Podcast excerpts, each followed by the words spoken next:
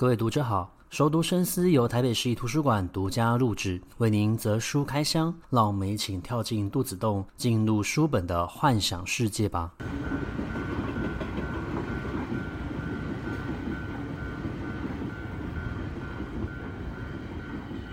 各位听众好，欢迎回到熟读深思。那今天是我们第八季节目的一个开始哦。第八季的节目，我想要走另外一个方向啊。我们在上一季呢，其实是以我个人身为一位作家，然后在写小说的时候会进入田野调查，会看一些文献资料，然后我将这些文献资料呢，挑选一些有趣的书跟我的作品有关的，然后跟大家做分享哦。那这一季呢，我想做另外一个主题，就是我们生活之中常常都会遇到，我们会互相分享我们看过哪些书，但有些时候呢，我的朋友就会告诉我，他们看某些。书的时候呢，不太了解，或者是说这个书呢，他们看完之后没有什么想法，也不太清楚知道作者想要表达什么内容哦。那我对这种书通常就会非常的好奇哦，因为我的朋友其实也都算是嗯阅读量非常高的人哦，所以他们如果有一些书还看不懂的话呢，我就会有点好奇，想要知道究竟是哪一些书他们会觉得看不下去，或者是说看完之后呢，没有任何的感触哦，我就会把这些书借来读。有些时候我就会突然发现，诶，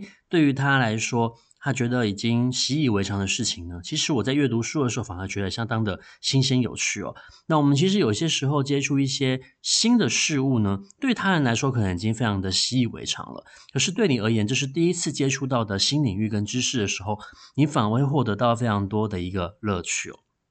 那这一季呢，我就打算以这样子的一个方向来挑选书籍哦。那首先我们在第一集的时候呢，要介绍一本书。这本书呢是作家陈默安推荐给我的，因为我就问他，他现在在商场服务，在商场领域打滚呢，最近这些商域的人士都在看哪些书籍哦？结果他说他们现在正在看一本书，叫做《BCG 问题解决力》哦。他觉得这本书非常的有趣，然后推荐给我看。其实我刚开始看到这个书的书名的时候，我不太清楚了解。他在写什么内容？我觉得可能就是跟呃企业管理，或是说所谓的一个策略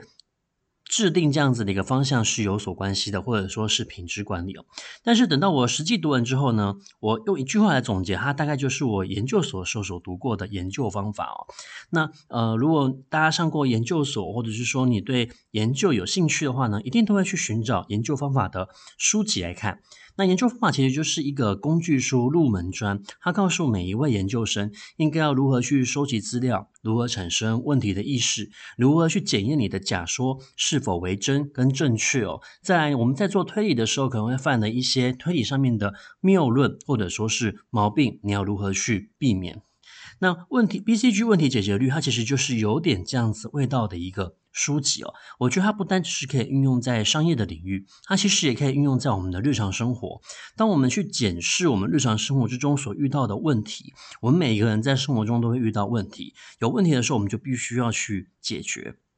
那我们常有一种想法，常会常有一种经验感受，就是，嗯，有一个问题我们解决非常久了，每一次它出现，我们就解决一次，每一次我们都觉得。这个问题的症结点就是这一个，但下一次这个问题又出现的时候呢，你又发现是另外一个因素所造成的。那么造成这样子的一个情况呢，或许就来自于我们所解决的这一个问题呢，其实我们只解决到了它的一个表面症结而已，但是我们并没有实际的触碰到这个问题的意识核心。所以你每一次解决它都是在触摸表面，可是你从来没有一次真正的，就像我们去处理我们脸上的青春痘的时候，真正其实要处理的其实是在毛囊最里面最深处的根源点，而不是表面上起脓的一个地方哦。那么我觉得在看 BCG 问题解决力的时候，它提醒我的就是我们要如何去看待我们生活之中所遇到的问题哦。首先呢，它是给了我们一个方向，这个方向也是贯穿整本书的一个主旨，也就是当你面对一个问题的时候，你要先问自己，这个问题是否为真，这个情况是否是真实的。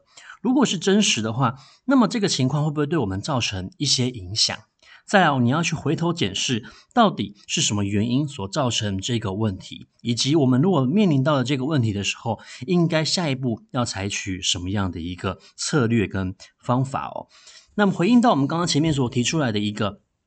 假设我们每次处理同一个问题，它不停的在同重复的发生，代表我们并没有解决到了问题的真正的一个症结点。所以，BCG 的问题解决力这本书，它强调的就是你必须要找出问题的根源，而不要停留在表层。同时，你当你发现这个问题根源的时候，它其实是可以具有针对性的，而且是可以提出解决方法的。那么，呃，我们在呃，如果我们身为一个企业的顾问，或者说是一个专案管理师，当企业聘用我们的时候，他们其实是想要解决他们所面对到的一些困境哦，所以他们期许的。顾问其实不是告诉他们一个事实，而是当我知道这个事实的时候，究竟这个事实对我的意义为如何？也就是说，他希望可以从你身上得到洞见，也就是 insight。所以，insight 的这个洞见呢，它要具备两种特质，一种就是所谓的针对性，也就是你有。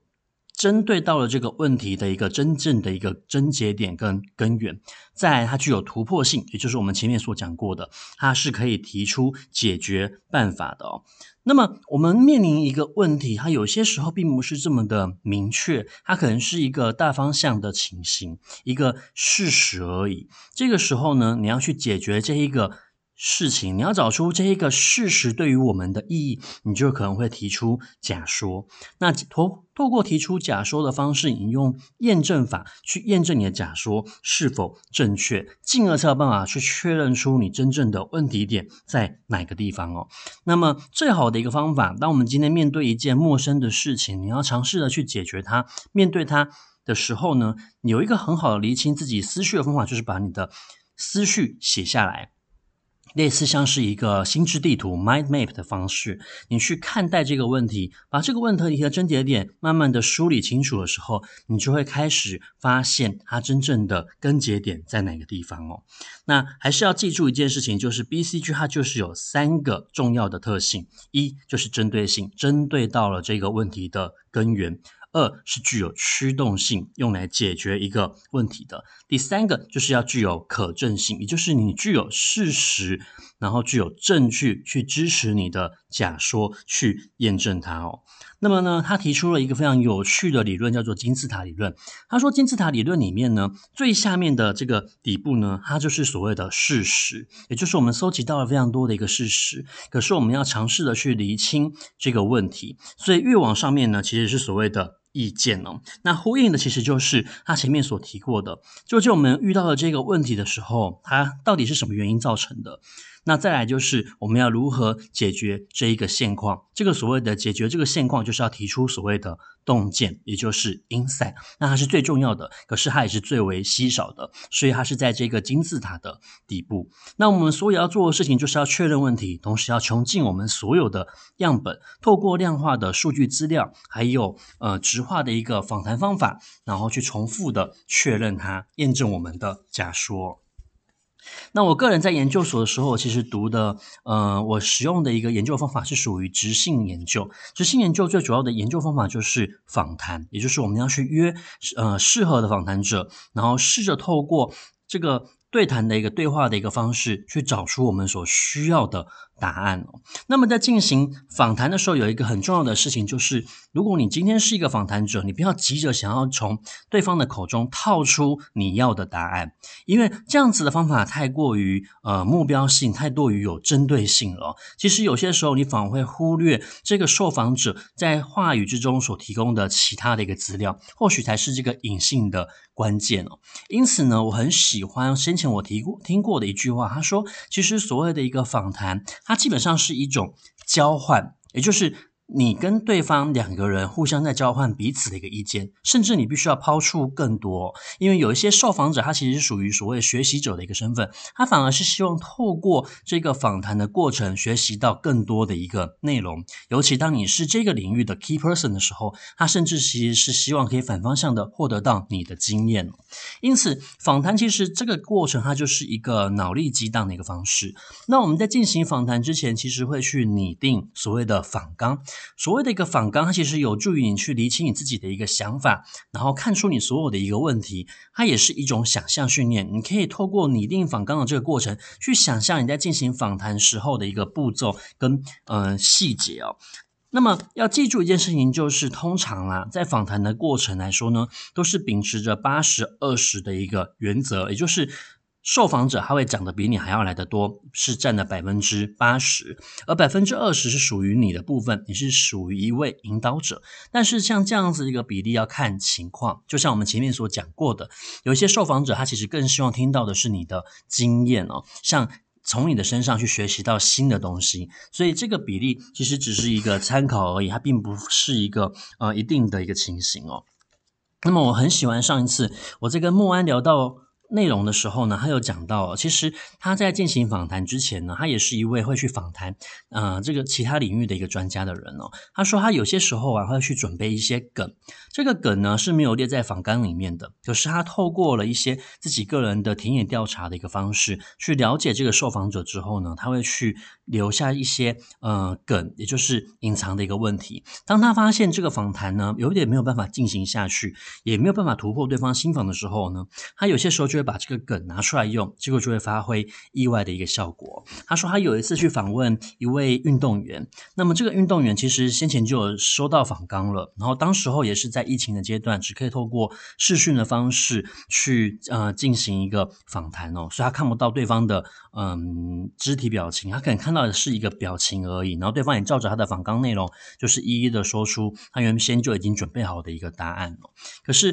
对莫安来说，他当时候觉得呢，如果是照这样子的一个方式去进行这个访谈，一点都不有趣，很无聊，因为他就只是在一个 Q&A 而已。所以呢，他就突然想到，他要问他一个问题哦，因为这个运动员其实他非常的喜欢煮菜烹饪，他会在 IG 上面分享自己的一个经验。于是呢，他就问他最近吃了什么。那那这个问题呢，就刚好打开了这一个运动员的开关，他开始有兴趣了。因为聊到吃嘛，聊到他自己最有兴趣的一个事项呢，他就开始分享他在国外受训，然后要如何烹饪这一些他所需要的食物，他去如何买这一些食材，然后还有这一些调味料等等的。那他就发现到，他透过这样子的一个隐藏的梗，来才让这个整个访谈呢顺利进行。啊同时也确认了他在进行。撰写这个访谈稿的时候呢，他要往哪一个方向去写哦？他说，虽然这个过程很短，可是呢，却帮助他非常的多。那我觉得这也算是一个非常重要的，呃，意见经验的一个分享，可以也可以顺便借由这次的节目呢，分享给大家哦。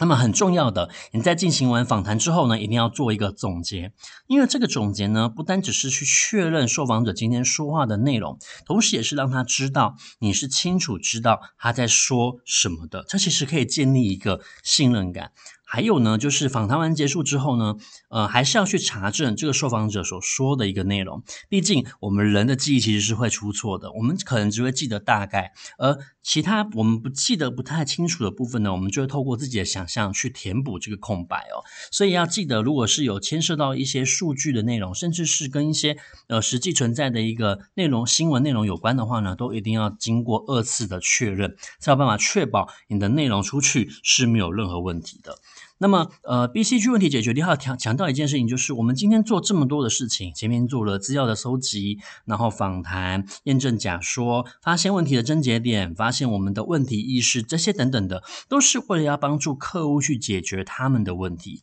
所以，我们一定会进行简报，因为你必须要把你分发现的结果告诉他，你要怎么做。那么这个简报呢，其实就非常的重要，它有几个关键。首先就是你的简报，每一张简报都应该要有一个关键讯息，然后内容的呃主体以及资料来源。那关键性通常就是你的标题，你一刚开始让大家看到你那一张投影片标题的时候，他就要知道你这张投影片要讲的是什么。再来呢，就是你的内容主体不可过多，言简意赅。如果是有牵涉到实际的数据那个查证的，就要附上你的资料来源，因为这可以让你的客户取取信于你哦。其实简报很重要，就是你不可以有任何的小错误发生，包括文字的错误，然后所有的数据你都要经过查证，因为一旦让你的客户发现你的数据是错的，你内容有错的时候呢，他会对你的信任感大打折扣，他可能就不会再继续听你后面讲的什么内容哦。所以你出去的任何东西，其实都必须要经过你的二次确认。那么再来呢，就是客户他要的呢，其实就是我们前面所讲过，他不是要听一个事实，其实他已经知道这个事实了。他想要听的是什么？是关于这个事实对他的意义、对他的影响哦。同时，如果你要讲的是一个坏消息，就是例如说他必须要立刻停掉某一个产线，立刻停掉某一个服务来止损的话呢，当他牵涉到非常多的利益，然后多数人的利益的时候，你不可以一刚开始就跟他讲一个坏消息，你必须要前面有所铺陈，拿出蛮多的证据的内容，慢慢的去说明每一步每一个阶段的情况，最后让他们做好心理建设之后，才导引出你真正想要告诉他的事情哦。其实这也是一种说话的艺术。那我们其实。不论是在生活之中、工作之中，我们其实都有非常多简报。包括你跟你的家人在商量一件事情的时候，都是需要简报的。没有一个人想要立刻就听到坏消息，所以你要传递一个坏消息，它其实是有方法的。